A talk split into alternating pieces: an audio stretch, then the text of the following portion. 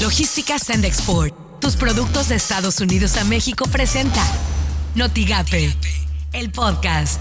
La mañanera. Va a la baja la ocupación hospitalaria por personas que tienen COVID, tanto en su forma leve, que es la mayoría, como en las personas que tienen COVID grave, y va a la baja también las lamentables defunciones. Se van a reforzar brigadas, van a establecerse más centros de vacunación, participan todas las dependencias del gobierno vinculadas con la salud toda la vacunación, de modo que eh, antes de que llegue el invierno estemos protegidos todos los mexicanos.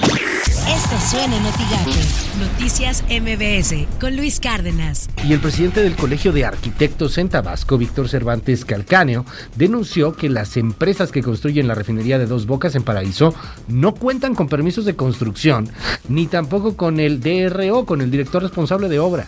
Luego andamos llorando y luego andamos, ay, la tragedia, ¿quién fue? Por las mañanas, con Ciro Gómez Leiva. El impacto económico de la violencia durante el 2020 fue de 4.700 millones de pesos. Esto de acuerdo con el índice de paz que el Instituto para la Economía y la Paz va a dar a conocer esta mañana. Yucatán, Tlaxcala y Campeche fueron los estados más pacíficos, mientras que Zacatecas, Chihuahua y Guanajuato los más violentos.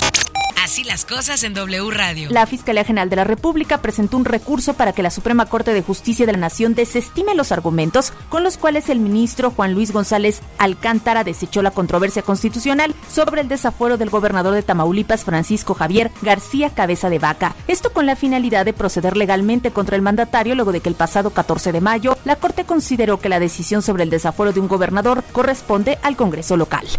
Editorial Notigape con Martín Cifuentes. Justamente a 20 días de las elecciones los ánimos se crispan e independientemente de los ataques a candidatos, algo que a todas luces es muy grave.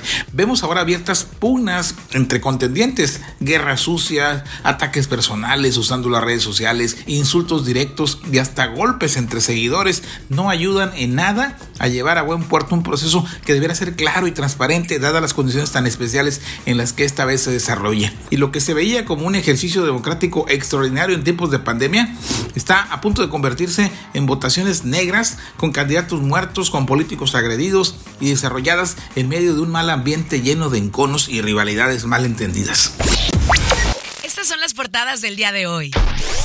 Hoy Tamaulipas, FGR impugna decisión de desechar controversia sobre fuero del gobernador Cabeza de Vaca. El Mercurio pega desempleo al campo tamaulipeco.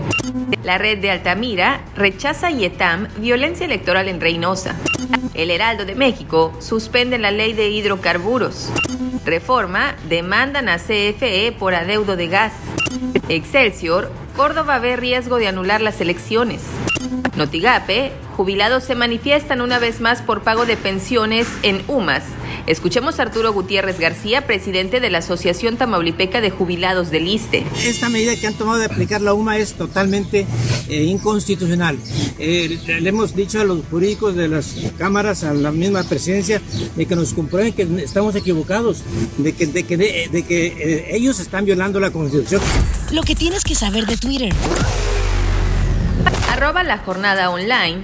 Dos jueces cierran el paso a la ley de hidrocarburos arroba milenio, FGR va ante la Corte para impugnar fallo que reconoce fuero de cabeza de vaca. Arroba hoy Tamaulipas. Con segunda dosis, abuelitos en Tampico ya no sufrirán encierro. Arroba el financiero guion bajo MX. Entre mayo de 2020 y abril de 2021 hubo un total de 87 crímenes contra la comunidad LGBT en el país. Arroba el sol de guion bajo México.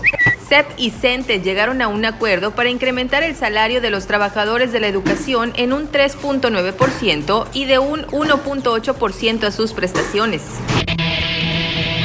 Logística Sandexport, tus productos de Estados Unidos a México presentó Notigate, el podcast.